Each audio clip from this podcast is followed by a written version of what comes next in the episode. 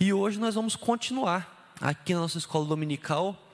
Nós estamos aí com essa série chama Chaves para o Crescimento Espiritual, que é baseado num livro, né, do de John MacArthur.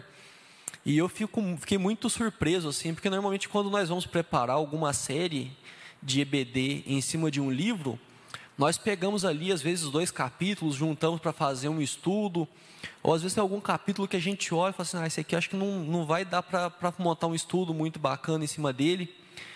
E esse livrinho é um livrinho fino, e todo capítulo dele dá um estudo. Aí a gente já está no sexto, no sexto estudo aí, é o penúltimo, né? São oito. E tem, se tem me abençoado muito. Eu oro a Deus que tenha abençoado a vida de vocês também, de você que está em casa, que tem acompanhado, mas a mim tem abençoado muito o livro. É um livro que ele é muito objetivo e ele traz umas ideias bem claras. E a gente já compartilha sempre aqui o nosso objetivo com essa série. E o nosso objetivo, pegando algumas palavras do livro, é o seguinte: o livro diz que o crescimento espiritual vem através da compreensão e da prática de princípios dados pela palavra de Deus. Então, nosso objetivo é compreender e praticar esses princípios. Nós estudamos a palavra para identificar esses princípios, entendê-los melhor e ver como nós podemos colocá-los em prática na nossa vida. E o livro é feito com ilustração de chaves, né? Que chaves vão destrancando o crescimento espiritual. Que às vezes nós sentimos que o nosso crescimento espiritual deu uma parada, deu uma estagnada, e esse livro vem apresentar algumas chaves. Às vezes, em algum estudo aí, se você tem acompanhado, tem um que talvez você está voando. Mas aí chega algum outro e fala assim: nossa, é esse aqui que eu estou precisando dar aquela destrancadinha, porque esse está agarrado. E aí, no estudo anterior, nós vimos sobre a confissão. A confissão como a chave para a purificação. Nós vimos né, que nós entendemos melhor a confissão, vendo ela em três componentes, que é o pecado, Deus e eu, o lugar de cada um no nosso ato de confissão e como isso funciona para o nosso crescimento espiritual, que é uma aplicação disso nos nossos relacionamentos com Deus, com a gente mesmo e com o próximo. E hoje nós vamos falar sobre o amor. O amor que é um mandamento para o crescimento. Nós vimos há um tempo atrás aí sobre obediência um dos nossos estudos foi sobre obediência. E hoje nós vamos ver como o amor, né, o amor é um mandamento, e como a obediência desse mandamento vai destrancar o nosso crescimento espiritual. E quando nós falamos de amor, é uma beleza, porque todo mundo ama o amor. É muito engraçado isso. Você já parou para pensar? Todo mundo ama o amor. Ninguém é contra o amor. Você não vai achar ninguém falando assim, não, acho que esse negócio de amor é uma perda de tempo, acho que é errado. Todo mundo ama o amor. Amor é uma coisa bonitinha, é um negócio que vende, né? Chega junho aí, o povo enfeita tudo de coração por causa dos namorados. Amor é uma coisa que movimenta. Filme de amor vende muito. Música que fala de amor vende muito. Amor é uma coisa que, que nós buscamos na nossa vida. É uma coisa que nós estamos sempre atrás do amor. E é engraçado que nisso aí vem uma grande acusação genérica contra qualquer coisa. A pessoa sendo cristã ou não, se ela quer acusar alguém, ele acusa uma pessoa de falta de amor. Se alguém falar, ah, essa pessoa não tem amor, é uma acusação que independente se a pessoa crê em Deus ou não, se ela é cristã, se ela é muçulmana, se ela é ubandista, a falta de amor é uma acusação. Você dizer que alguém não tem amor é uma coisa que você está acusando, alguém está falando que alguma pessoa está fazendo algo de errado. Quando você fala da falta de amor. Mas poucas pessoas param para pensar no que, que é amor. O que é que é amor de verdade. E se você tem acompanhado aí os estudos, você já sabe que nós vamos falar um pouco sobre isso. E quando nós falamos de amor, mais de uma resposta é possível. E é uma coisa que bagunça um pouco o meio de campo. Porque quando fala o que, que é amor, é possível mais de uma resposta. Nós vamos voltar já já nisso com mais calma. Mas nós podemos pensar no amor, na palavra amor, com a palavra rosa. O que, que é rosa? E quando fala, eu pergunto o que, que é rosa, talvez na sua cabeça tenha vindo primeiro algumas respostas, que pode ser uma flor, que pode ser uma cor, que pode ser um nome de mulher, E todas essas respostas estão certas. Só que se eu falar para para você que você para você ir comprar uma rosa para alguém, você não vai tentar comprar uma mulher que chama rosa para dar para alguém. Os significados são diferentes e a gente, no contexto, nós conseguimos entender do que a gente está falando. E aí nós vamos voltar nisso já já sobre a questão do que, que é o amor dos diferentes amores. Mas quando nós falamos de amor, nós precisamos entender que isso é uma questão crucial para o cristianismo. Se você professa a Deus como Jesus como seu Senhor e Salvador, o amor tem um papel muito importante na sua vida, um papel crucial. Porque nós falamos aqui já, porque ele é um mandamento. E se você quiser me acompanhar no texto aí, o primeiro texto que nós vamos ler é Mateus 22, de 36 a 40.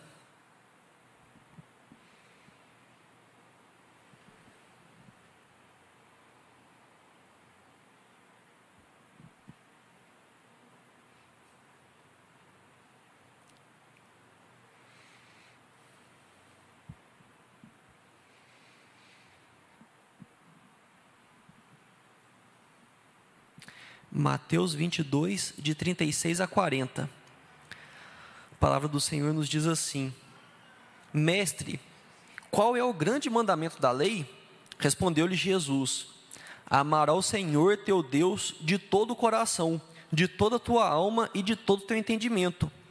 Este é o grande e primeiro mandamento.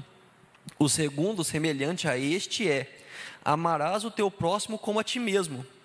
Destes dois mandamentos dependem toda a lei e os profetas. É, ele, é muito legal que o grande mandamento, né? Existe uma pergunta do grande mandamento. E aí é, é, legal a gente dar uma olhada como funcionava o pensamento local, o pensamento da época. Como era a religião da época. Que quando eles chegam, ele chega perguntando, mestre, qual é o grande mandamento da lei. O, o, judaísmo, ele no decorrer do tempo, ele pegou os mandamentos lá originais e foi criando alguns outros mandamentos. E tinha na cultura rabínica tinha uma ideia que alguns mandamentos eram maiores do que os outros. E como era impossível observar todos os mandamentos, atender a todos os mandamentos, eles começaram a criar uma escalinha, falaram assim, ó, tem alguns que você precisa outros nem tanto. E tem os que você cumprir direitinho, você pode relaxar em alguns outros. Então a pergunta que foi feita aqui a Jesus, eles queriam saber o que que precisa fazer. O que que precisa fazer? Aí para quem, como diz para bom entendedor, meia palavra basta. Se você lê nas entrelinhas, o que ele está querendo saber de verdade não é o que, que ele precisa fazer, mas é o que ele não precisa fazer. Porque ele queria saber o que ele precisava fazer para poder ficar tranquilo com os outros. E é por isso que ele pergunta do grande mandamento. E havia muito estudo e muita discussão na época para chegar a essa ideia do que é que precisava ser feito para poder ficar tranquilo em relação aos outros. E aí Jesus pega e manda essa resposta, que é amar a Deus sobre todas as coisas e ao próximo como a si mesmo. E aí ele deu no meio da turma, porque como que você foge disso? Você, assim, ah, beleza, então eu vou fazer isso e deixar de fazer o resto. Jesus falou assim, beleza então. Porque se a ideia da pessoa é assim, o que, que eu preciso, o que, que eu posso não fazer? Você, assim, ó, fora isso aqui, você pode não fazer mais nada. Você fazendo isso, você está tranquilo para fazer o resto tudo. Mas aí cai na ideia que então ele precisa de fazer muito. E aí já nós vemos uma coisa muito importante aqui. Que cristianismo não é para covarde. Se você é covarde, se você é meio coisa, cristianismo não é para você. Porque para o cristianismo não funciona o negócio de fazer o mínimo necessário. Nós vamos ver hoje, nós vamos falar sobre amor, nós vamos ver isso com, com muita clareza. Mas quando nós falamos de viver o cristianismo, fazer só o mínimo necessário, tirar ali uma nota 5, 6, 7, depende da onde que hoje depende da escola, né? Mas tirar seis não resolve. Eu, quando, quando eu fazia faculdade de Direito, tinha uma, um, um ditado que era comum ali entre os alunos, que falava que o que passa de seis é desperdício. Porque o que precisa para passar é seis. Então, o que passa de seis não vai servir para nada. Na vida cristã não dá para viver assim. Porque na vida cristã, o nível é alto. Mas nós vemos então, se amor é mandamento, é o mandamento, né? Se o grande mandamento é amar, que o, você vê que o verbo amar está nas duas frases ali, que ele colocou dois mandamentos, então deve ser algo realmente muito importante para o crescimento espiritual. E aí, o que, que nós vamos abordar hoje? Primeiro, o que, que é amor? Nós vamos ver diferentes amores, o amor que Jesus mandou e uma prioridade necessária, e vamos ver também como amar o próximo. Quem é o próximo, o exemplo perfeito e um amor divino em um mundo caído.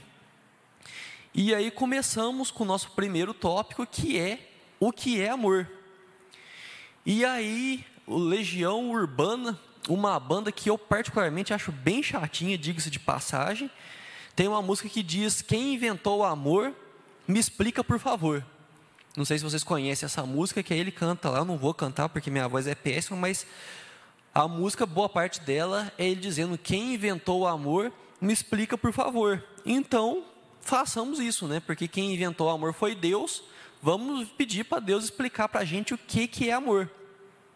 Mas antes vamos pegar, nós falamos que amor pode significar coisas diferentes. Aí uma coisa que é interessante para a gente compreender isso é ver o idioma grego, né? o idioma que foi escrito o, o Novo Testamento, que diferente do português, lá tinha quatro palavras diferentes para o amor. E que são, vou passar rapidinho neles aqui. O primeiro é, é eros, que diz amor, diz respeito ao amor entre homem e mulher, o amor romântico. Um outro é o storge, que é um amor que nós sentimos pela nossa família, que eles chamam de, de amor, amor filial da afeição natural. E é um amor que, que é forte. Talvez você não se dê bem com a sua família, mas mesmo não se dando bem com a sua família, quando você vai falar que você gosta muito de alguém, você fala que fulano é um irmão para mim. Porque a ideia desse amor filial, desse amor da família, é tão forte que quando nós queremos dizer que nós gostamos muito de alguém, nós dizemos que ah, fulano é como se fosse um irmão para mim. O outro é o filos, que é um amor de, de amizade, um amor de você gostar de alguém. É um amor que você gosta, que você está com o coração inclinado a pegar e ajudar aquela pessoa. E o outro amor que é o amor ágape, que é o que eles chamam de amor sacrificial. É o amor que te leva a fazer coisas por pessoas. O amor que te leva a esquecer de você e pensar no outro. E quando nós, assim, no, esses dois últimos, o Filos e o Ágape, quando pega para lá no, no, grego antigo, ele não é tão preto no branco assim. Às vezes se trocava um pelo outro. Às vezes pega tipo num, uma frase que o sentido é do amor sacrificial, do amor de entrega, vai estar escrita a palavra filos ali. E também ao contrário. Mas é bom a gente ter essa noção para a gente poder começar a separar as coisas e entender melhor. E como, porque assim, isso nos ajuda a entender. Porque nós temos muita ideia do, do amor. Quando nós falamos de amor, nós pensamos muito em sentimento. Ah, não, porque eu gosto muito do fulano, porque eu gosto muito do Beltrano. Nossa, não, que cara lá, gente boa demais. Mas aí o ágape ele traz uma ideia do amor mais ligado a ações. E isso é muito importante para a gente separar. E nós vamos concentrar nesse, nesse, nessa ideia do amor ágape, porque é o amor que é a chave para o crescimento espiritual. Nós estamos falando de chaves para o crescimento espiritual. O amor que nós falamos aqui é esse amor ágape, que é esse amor que vai nos ajudar a crescer espiritualmente. E esse é o amor que Jesus mandou. Quando nós falamos lá do mandamento lá de amar a Deus sobre todas as coisas e ao próximo como a si mesmo, o amor que fala ali é esse amor ágape. Não é um amor de sentimento. Tipo assim, ai, como eu gosto de Deus, que não sei o quê. Porque vamos ser sinceros, a nossa vida, às vezes quando está tudo indo bem, a gente olha, a gente enxerga Deus em tudo e fica o coração fica pulando de amor a Deus. Só que quando o bicho pega, não que a gente deixa de amar a Deus, mas o sentimento, a coisa no coração ali de pegar e ficar, isso diminui. E não é disso que está falando. Está falando do ágape, né? Que é o amor que mora no braço, não é o amor que mora no coração. Ágape é um amor que mora no braço, é o amor do que, que você vai fazer da tua vida. E é desse amor que nós vamos falar, que ele é muito mais do que um sentimento. O amor ágape é aquele amor que te permite, às vezes você está contrariado, às vezes você está meio, até meio pistola com alguém, mas você vai e faz. O ágape, o amor que Jesus fala, eu estou repetindo isso bastante porque isso é importantíssimo a gente entender, hum, é muito mais do que um simples sentimento. Porque sentimento vai e volta, sentimento está lá em cima e está lá embaixo. Você sabe disso, não precisa ficar falando, porque na tua vida tem certeza que teve pessoa que estava num dia, que estava morrendo de amores com a pessoa, a pessoa deu uma pisada no bola, você pegou, você ficou pistola com ela. Porque nós somos assim. Mas o ágape, o amor que nós estamos falando aqui, não. E isso é maravilhoso. Isso é maravilhoso, porque é um amor que não depende de sentimento. Porque o nosso sentimento é muito difícil de domar. Agora as nossas ações não tanto. E quer ver uma coisa que é maravilhoso isso? Vamos para o nosso segundo texto, que é Lucas 6, de 27 até 29. André, você traz uma água para mim, por favor? Lucas 6, de 27 a 29.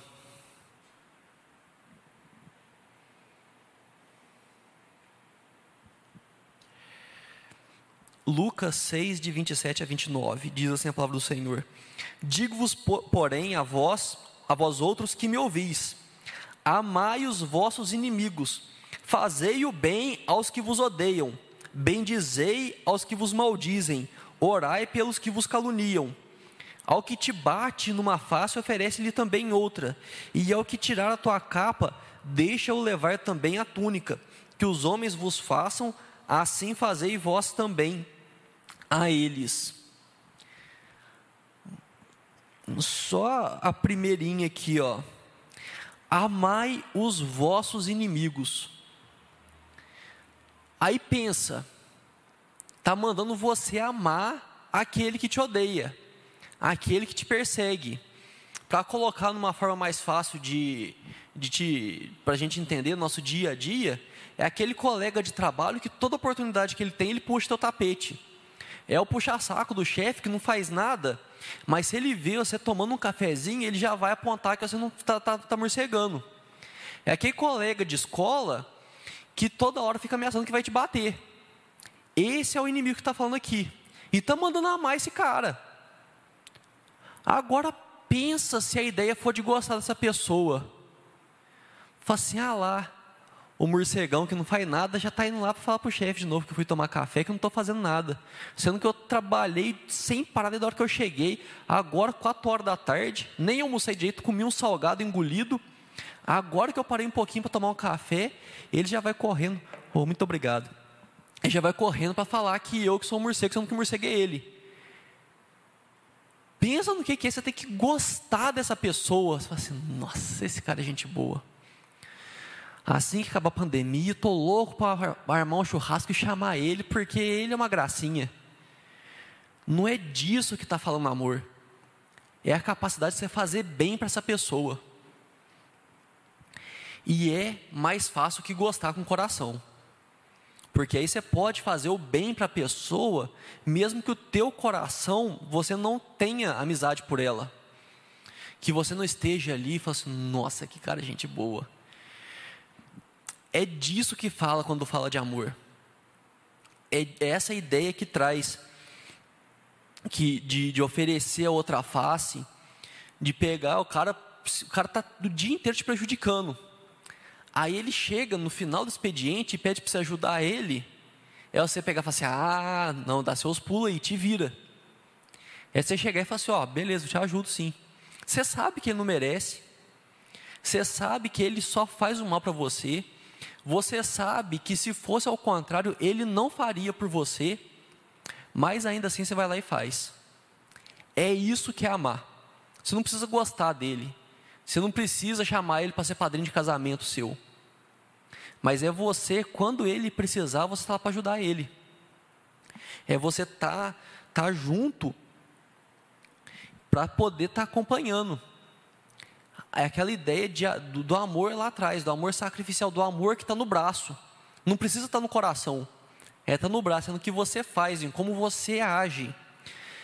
E aí, nós lemos aqui do 27 até o 29.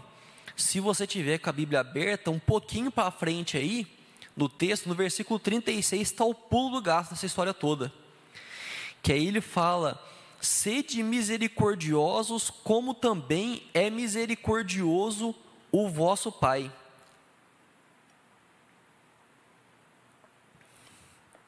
Quando nós falamos de amar os nossos inimigos, não é questão de sentimento, é questão de ser misericordioso como Deus é misericordioso. Quando nós agimos a favor de alguém, é um exercício de misericórdia. E se você estava no estudo passado, você vai lembrar que misericórdia não é justiça.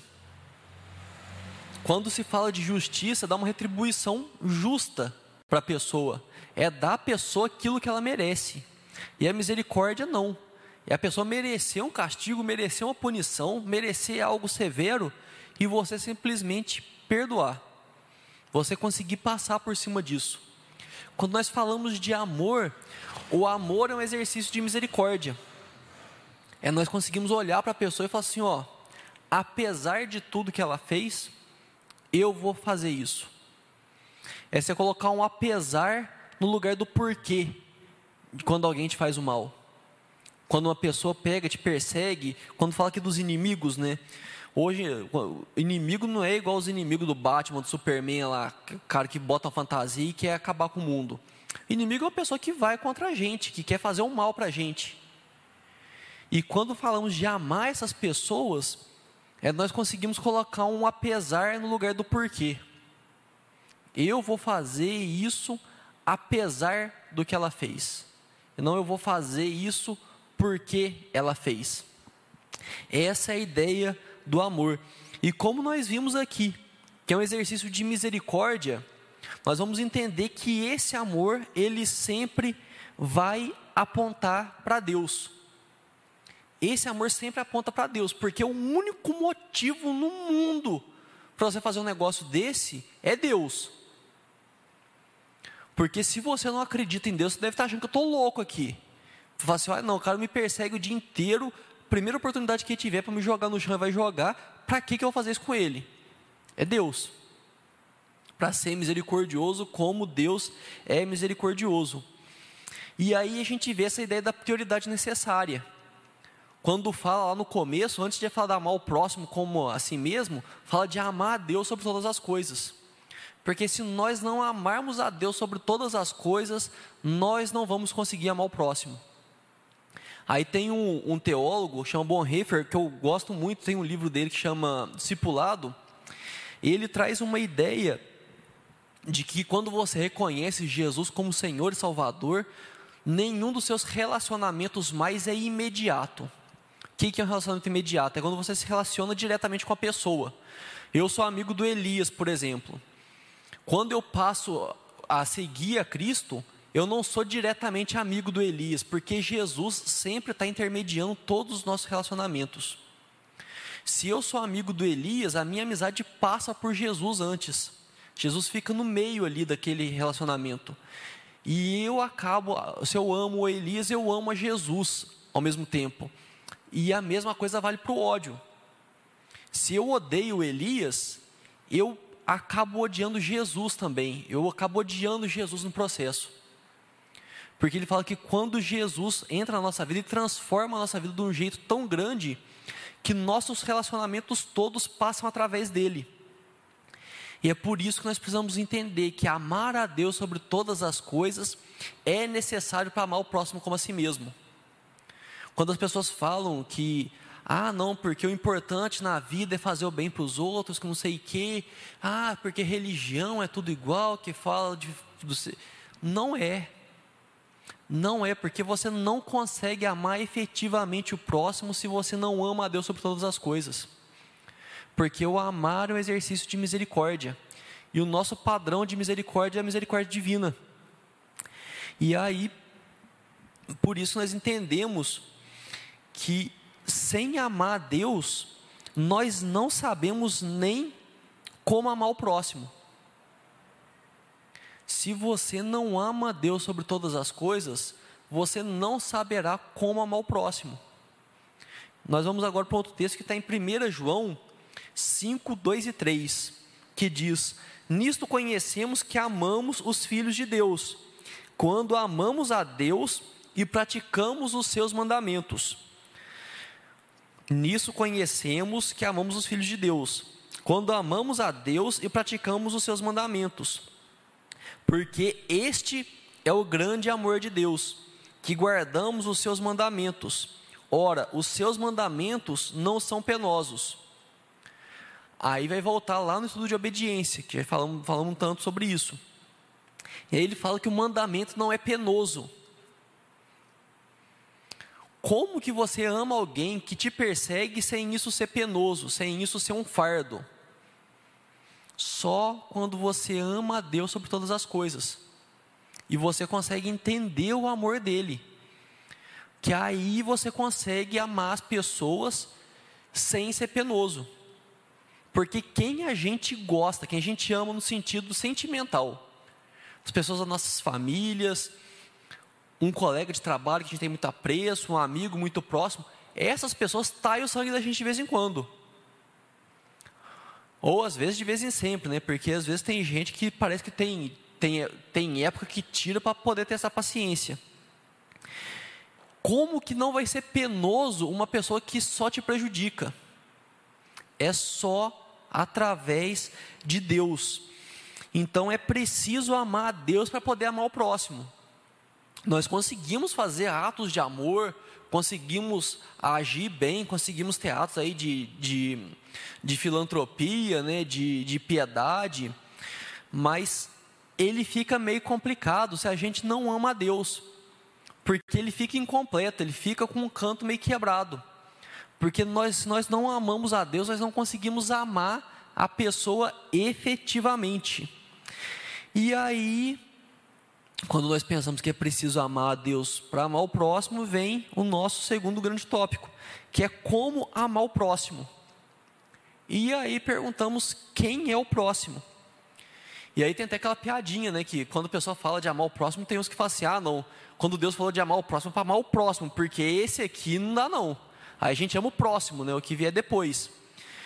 Mas essa pergunta de quem é o próximo é uma pergunta bíblia, bíblica.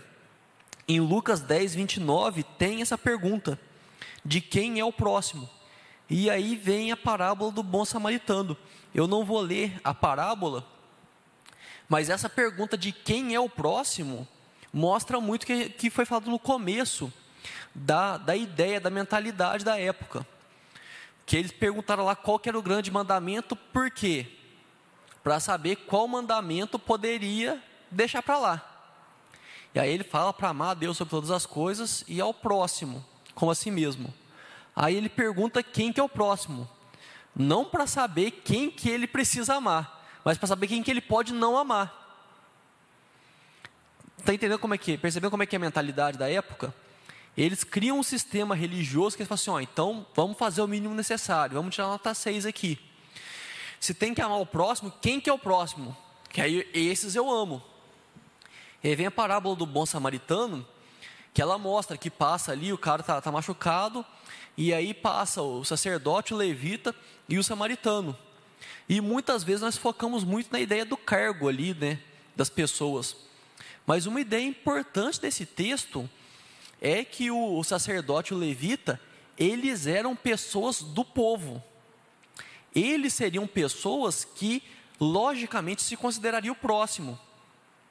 Porque nós acostumamos com a ideia do próximo de ser outra pessoa, por uma questão cultural. Essa, essa parábola está tão arraigada culturalmente que se você chegar para uma pessoa que nunca pisou na igreja e falar de amar o próximo, ela sabe que você está falando de amar outra pessoa. Mas o próximo, a ideia é de próximo. Se você pega no, no, no inglês mesmo, para pegar um outro idioma da, do nosso tempo, a palavra que é usada para próximo aqui é a palavra que se traduz como vizinho também. Fala para amar o vizinho, né? Quando fala de amar o próximo, fala de amar o vizinho. É a ideia de alguém que é próximo, alguém que é dos seus. E aí, se fosse nos dias de hoje, a ideia seria: não, você vai amar alguém da igreja. Aí, possivelmente, na cabeça da pessoa que perguntou isso, ela queria saber se quando fala de próximo, está falando só da IPI ou de todos os crentes. Mas aí Jesus pega e fala assim: não, parceirinho, é todo mundo. E aí ele pega o samaritano, que era um povo que era inimigo, fala assim: o teu próximo, o próximo dele foi o samaritano. E aí que vai remeter de novo a ideia de amar o inimigo. Quando fala de amar o próximo, não é um, um grupo definido de pessoas, é todas as pessoas que foram criadas por Deus. Eu não conheço ninguém que não foi criado por Deus, então o próximo é todas as pessoas e nós precisamos tomar cuidado com isso, porque o próximo é todo aquele que cruza o nosso caminho. O próximo é todo aquele que está junto com a gente. E quando fala lá do exemplo do, do samaritano, mostra a ideia de uma pessoa, do, do, quando fala do, do, sacerdote, do levita lá, eram pessoas que não queriam se contaminar. Porque o cara estava machucado, eles tinham um monte de, de, de questão lá com o sangue. Eram pessoas que não queriam se contaminar. E muitas vezes nós fazemos isso.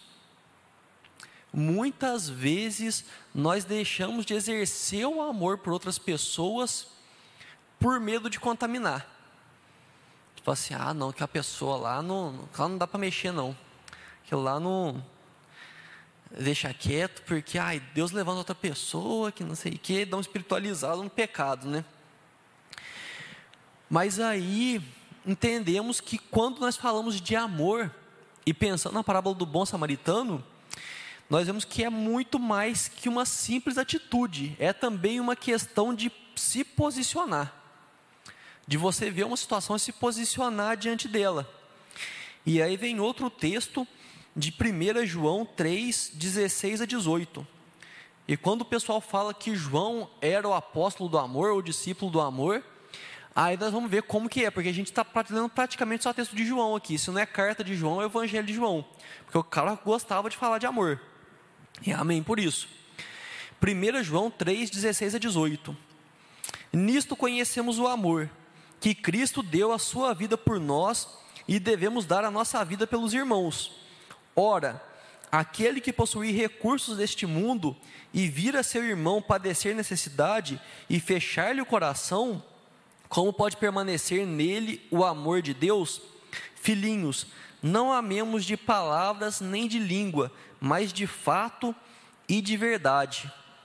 Esse trecho, ele, toda vez que eu leio ele, eu lembro uma vez que veio o, o missionário lá de Poço, Paulão Elias, que ele veio uma vez que, que ele tem, não sei se ele tem ainda, se continua o trabalho lá, não continua.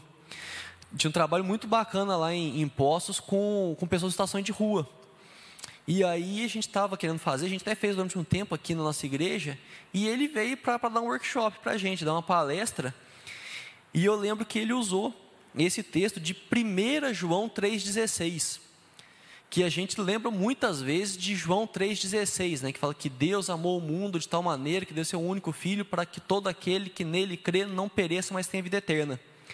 E aí 1 João também 3,16, ela coloca que nisto conhecemos o amor, que Cristo deu sua vida por nós e devemos dar nossa vida pelos irmãos. Ele coloca um paralelo muito bacana, porque João 3,16 fala do sacrifício de Jesus por nós, e aqui fala do nosso sacrifício pelos nossos irmãos. Quando nós falamos de ser imitador de Cristo, às vezes a gente quer ser imitador de Cristo até a página 2 ali. Ah, não, a gente é a, né, a gente vai imitar Cristo de ser gente boa, de se dar bem com os outros, que não sei o quê, de levar uma palavra de conforto ali e tal. Mas hora que chega na hora de morrer pelos outros, assim, não, aí também não, né? Aí é, aí é só Jesus. Mas quando fala de imitar, de ser como Jesus, é ser inteiramente como Jesus. E quando nós falamos de amar, amar é dar a vida. Se você for ver em vários lugares, vai se referir ao ágape, a esse amor de atitude, como amor sacrificial. E sacrifício é da vida. Quando nós falamos de amor, e presta bastante atenção nisso, é sobre dar a vida. E tem uma expressão que eu gosto bastante que diz que amigo é igual parafuso. Não sei se você já ouviu essa. Que amigo é igual parafuso, que você só sabe se é bom na hora do aperto. Porque o parafuso ruim, na hora que você aperta ele, ele espana e pronto, não deu certo. Agora, se o parafuso é bom, na hora que você aperta, você vê se o parafuso é bom. E amigo, eles falam, amigo é igual parafuso, você só conhece na hora do aperto. Mas essa é uma frase que nós gostamos muito de usar para falar dos nossos amigos. Mas nós não gostamos muito de parar para pensar se a gente é um parafuso bom. Na hora do aperto, na hora que o teu amigo está no aperto, você é um bom amigo? Você é um bom parafuso? Porque a gente, para julgar a qualidade dos outros parafusos aí, é um raio. Mas para parar e pensar, quando o amigo nosso está no aperto, eu tô lá por ele, ou você já tem ali um catálogo de desculpas gigantesco para explicar por que é que você não vai ajudar ele naquele momento. Porque às vezes nós acostumamos tanto com a desculpa que nós damos que acontece situação, a gente não precisa nem parar e pensar na desculpa que a gente vai dar para não ajudar o outro. E quando fala de amar o próximo como as no, nós mesmos, nós precisamos de lembrar que o amor que está falando aqui é esse amor sacrificial. Se fosse você na situação do seu próximo, eu estou falando aqui de amigo para ser bonzinho, porque é para amar os inimigos também. Mas vamos falar só dos amigos aqui, para não ir com muita, com muita fúria para cima, não. Mas quando o seu amigo está numa situação difícil, e pode pensar no inimigo também, você faria o mesmo esforço para tirar ele da situação que você faria para sair daquela situação? Porque a primeira coisa que a gente fala, assim, quando fala que não vai fazer alguma coisa, aí pega e fala assim: não, isso aí eu não faria nem por mim. Já ouviu essa expressão? Alguém falar isso? Fala assim, ah não, porque, nossa, tal fulano pediu para fazer tal coisa por isso, eu não faria nem por mim. Se nós vamos pensar de amar o próximo como a si mesmo, essa frase perde o sentido. Porque não tem essa diferença entre o que eu faria pelo outro e o que eu faria por mim. Quando nós falamos de amar o próximo como a si mesmo, é entender que o que eu faria por mim, eu devo fazer pelo outro pensando no amor sacrificial, o amor que está no braço. Ah, não, porque para poder, tô, tô passando fome, eu trabalho a madrugada inteira para fazer isso. Tem um próximo meu passando fome, eu vou trabalhar a madrugada inteira para ajudar ele? Que é disso, quando fala de amar o próximo como a si mesmo. É uma disposição a se sacrificar pelo outro, como você sacrificaria por você mesmo. E aí talvez, talvez você pode até colocar diferente, né? Que eu não tenho filho, mas quem tem filho fala assim: ah, não, eu faria pelo próximo que eu faria pelo meu filho. Aí rebenta para valer. Porque eu, eu não tenho filho, mas sempre ouço o pessoal falar, fala assim: ah, não, porque por mim eu não faria tal coisa, mas pelo meu filho eu faria. Ou talvez, né, pela, pela minha esposa, pelo meu marido, pelo meu pai, pela minha mãe, para alguém próximo, que às vezes nós fazemos para alguém que a gente ama muito do amor sentimental, nós faríamos mais até que por nós mesmos. Então que seja esse o padrão, pega sempre o padrão mais elevado. Até onde você iria para fazer algo? E lembrando, não é só pelos amigos. E aí você fala assim, nossa, aí aí rebentou de vez, porque se for pelos amigos, pelos chegados, a gente até vai. Mas pelo mala que trabalha com a gente, pelo colega de escola que às vezes quer dar uma surra de graça na gente, aí já não tem mais como. E aí a gente lembra o que? Que o padrão nosso, nosso parâmetro é Deus.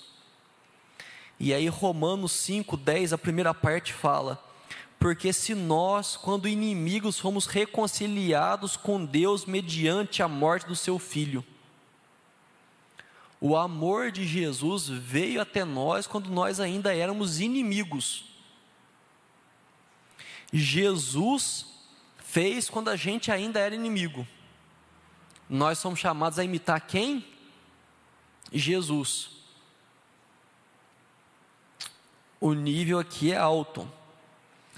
E aí vem a pergunta, né, que fala, nós falamos que nós somos reconciliados por Cristo, né? Nós pode, podemos pensar assim porque nós somos resgatados, nós somos amados por Cristo sacrificialmente quando ainda éramos inimigos.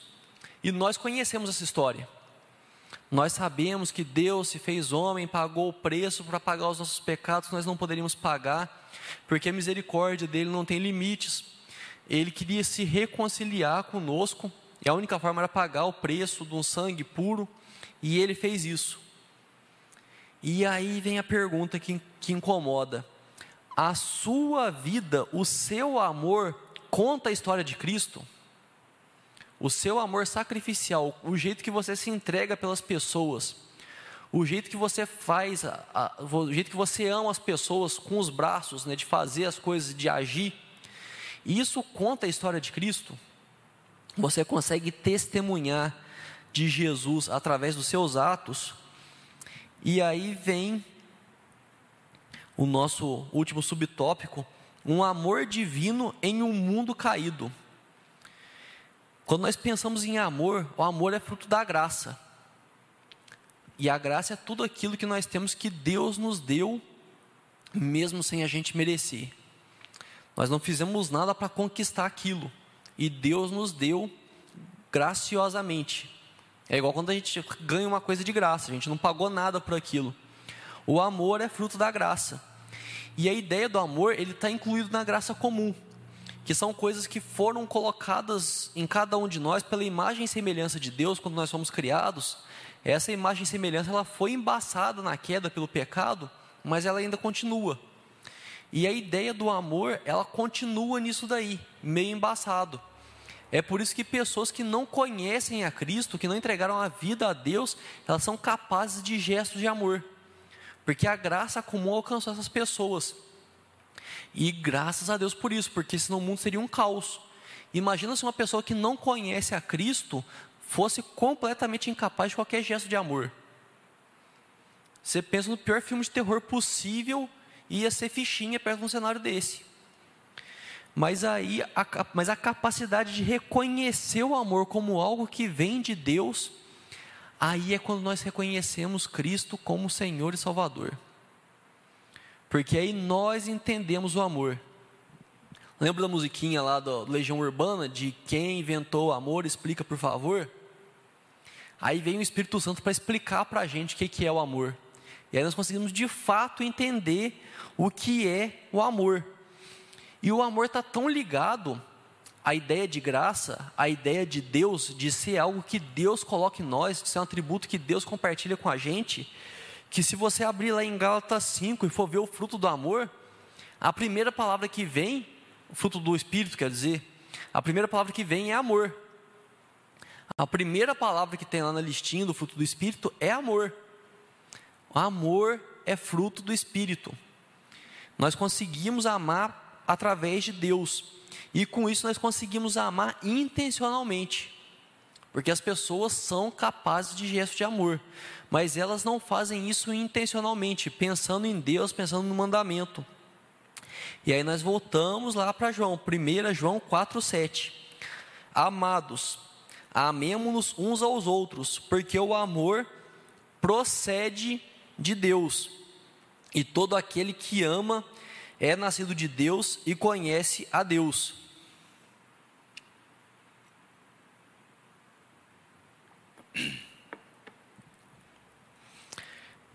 Olha só, amemos-nos uns aos outros, por quê?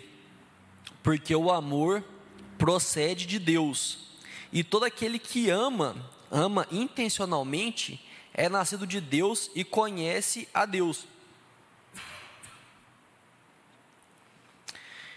E quando eu leio isso, eu lembro de um personagem daquele desenho dos Simpsons, não sei se você já assistiu, que tem o vizinho lá do, do Homer, né, da família dos Simpsons, que chama Ned Flanders. É um cara que é crente. E eu lembro que eu assistia, eu gosto, eu gosto dos Simpsons desde quando era criança. Eu achava ele muito chato, esse Ned Flanders, porque o cara tipo, é, é, é o estereótipo do crente. E depois que eu converti, eu comecei a ver, eu fiquei assim, maravilhado com esse Ned Flanders. Que cara, gente boa. O Ned Flanders, ele é o exemplo máximo da ideia de amar o próximo como a si mesmo, de amar o inimigo, porque o Homer só aprontava com ele. O Homer não gostava dele, que podia fazer para prejudicar, fazia. O Homer pedia as coisas dele emprestado, não devolvia. Aprontava de tudo com ele. E ele continuava tratando o Homer do mesmo jeito. E aí o Ned Flanders ele ensina uma coisa muito, muito maravilhosa para a gente e muito bíblico, que é um amor incansável. Porque às vezes tem gente, principalmente quando a gente fala de, de inimigo, de pessoa que quer prejudicar a gente, aí nós vamos fazendo bem para a pessoa, o que, que é a nossa expectativa? Ele vai ficar constrangido porque ele só pisa na bola comigo e quando eu tive a oportunidade de dar o troco, eu não dei. Eu fui gente boa com ele, eu amei ele naquela ocasião. Ele vai mudar comigo. O que, que acontece? O abençoado não muda. E aí chega na próxima oportunidade, que aí vai te pedir ajuda de novo, até porque sabe que você ajudou da outra vez. Talvez você pense, fale assim, ah, agora ele vai reconhecer. Mas talvez não. É possível que você pense assim, ah, não, da outra vez eu ajudei e foi ingrato comigo, que não sei o que, que não sei o que, talvez você pare. Se você continuar, muito provavelmente vai ter uma terceira vez. e uma quarta, e talvez vai seguir assim a vida toda. E aí a gente vai chegar e falar assim: ah, esse cara está achando que eu sou trouxa. Mas o amor que é ensinado aqui é um amor incansável. Gálatas 6,9 diz: E não nos cansemos de fazer o bem, porque a seu tempo ceifaremos, senão desfaleceremos. Quando nós pensamos em amor, o nosso parâmetro é Jesus. Não é você amar mais que o seu colega, não é você amar mais que o outro, não é amar mais que é amar igual Jesus. O nosso parâmetro é Jesus. E aí, se você olha para a gente, você, você olha para você e fala assim: nossa, moiou, moiou. Porque eu sei que eu não sou capaz. E eu sei que eu não sou capaz. Ou talvez você olhe e fale assim: ah, não, mas é muito difícil. Aí. Amar a gente ama, a gente vai, faz. No, às vezes vai até com boa vontade, que já é meio difícil de fazer. Mas pedir para continuar, cara, vai pisando na bola, eu vou continuando, vou pisando na bola, vai continuando. Ah, não, aí não, porque. Não, Jesus é Jesus e eu sou eu. Esse negócio de falar para amar igual Jesus, aí está forçando a barra. Aí vamos para a nossa conclusão. E essa eu vou esperar você abrir aí, está em João 13, 34.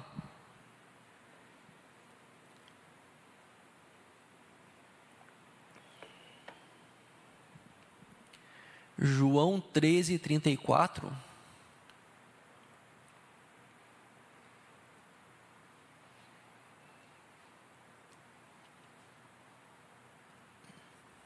João 13,34 diz assim: Novo mandamento vos dou, que vos amei uns aos outros, assim como eu vos amei, que também vos ameis uns aos outros. E aí isso aqui destrói aquele negócio, quando fala de amar o próximo como a si mesmo, o povo fala assim, ah, então eu vou me amar bem pouquinho, porque aí eu coloco o nível mais baixo ali, fica mais fácil completar a tarefa, né? Só que aí Jesus pega e fala assim, ó, então ama aos outros como eu amei você. E aí a gente para e pensa como que Jesus nos amou. Porque às vezes a gente fica muito incomodado quando nós pensamos no, nos outros, principalmente pessoa que folga em cima da gente, que nós vamos ajudar uma pessoa que não nos ajuda, pelo contrário, só nos prejudica. A gente vai lá, ajuda, a pessoa continua só prejudicando a gente até o momento que ela precisa de novo, e ela vai atrás e pede ajuda. Aí a gente vai e tal, às vezes vai porque fala assim, não, porque Jesus mandou, vai e faz. A pessoa chega no dia seguinte, vira as costas, começa a prejudicar de novo. A gente vai ficando irritado com aquilo, vai perdendo paciência. Às vezes esse cara está achando que eu tenho cara de trouxa, ele está pensando que eu sou besta. Mas aí Jesus manda olhar para ele. Para nós amarmos as pessoas como ele nos amou. E se nós olhamos para Jesus como ele nos amou, nós lembramos quantas vezes nós pisamos na bola. E falo pisando na bola aqui para dizer o mínimo, porque o salário do pecado é a morte, nós precisamos sempre lembrar disso. Quantas vezes nós fizemos coisas que mereciam a morte, e ainda assim o amor de Cristo continua por nós. Deus continua nos amando apesar das lambanças que a gente apronta. Você pega, você faz um negócio errado, pela décima vez você cai num pecado que você jurou por nove vezes que você não ia cair de novo. E pela décima vez você cai.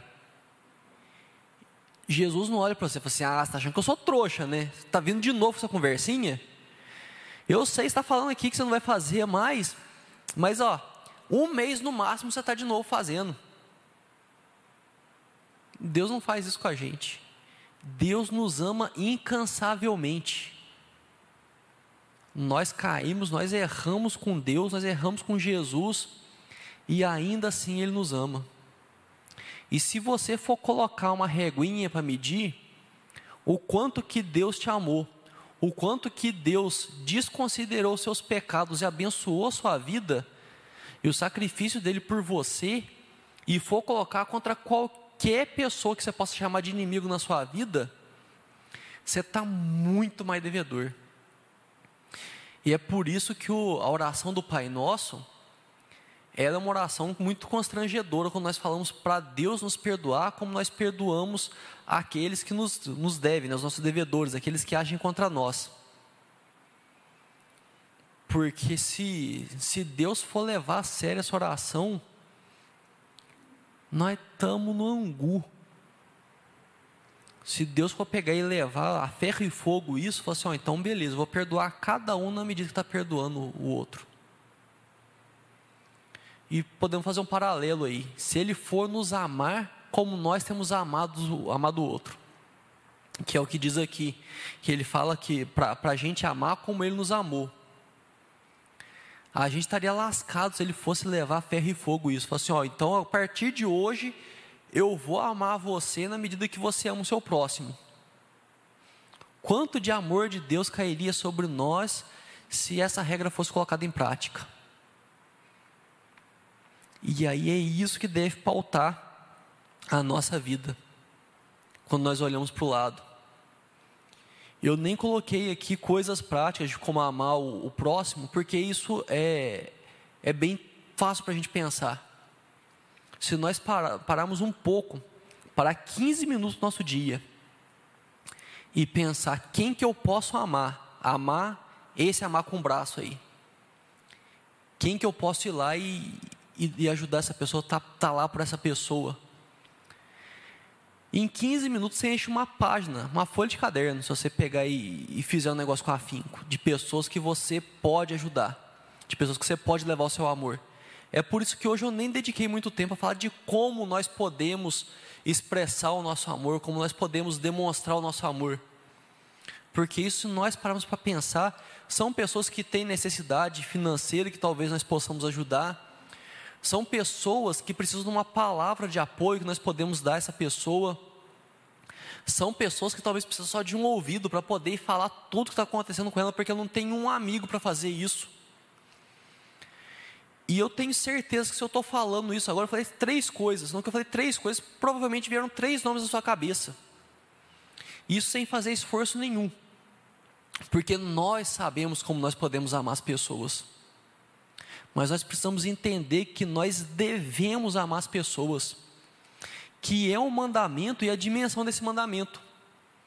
E por isso, eu deixo aqui três frases para você colocar em sua vida, se você está buscando o amor como uma chave para o seu crescimento espiritual, se você acredita que o seu crescimento espiritual está sendo barrado porque você não tem amado como deveria, fica aqui três frases para você. Ame com os braços. Não concentre em amar com o coração, não. Ame com os braços. Faça, fale, ouça, haja. Ame através de ações, através de, de coisas que você possa fazer.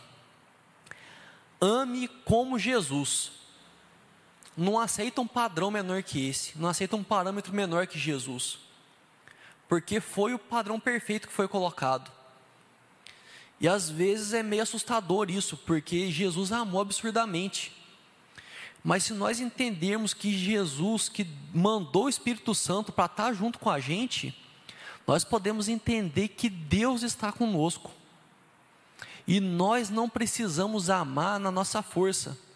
Quando fala de amar com o braço, o nosso, o nosso motor que nos propulsiona não precisa ser nós mesmos, é o próprio Deus.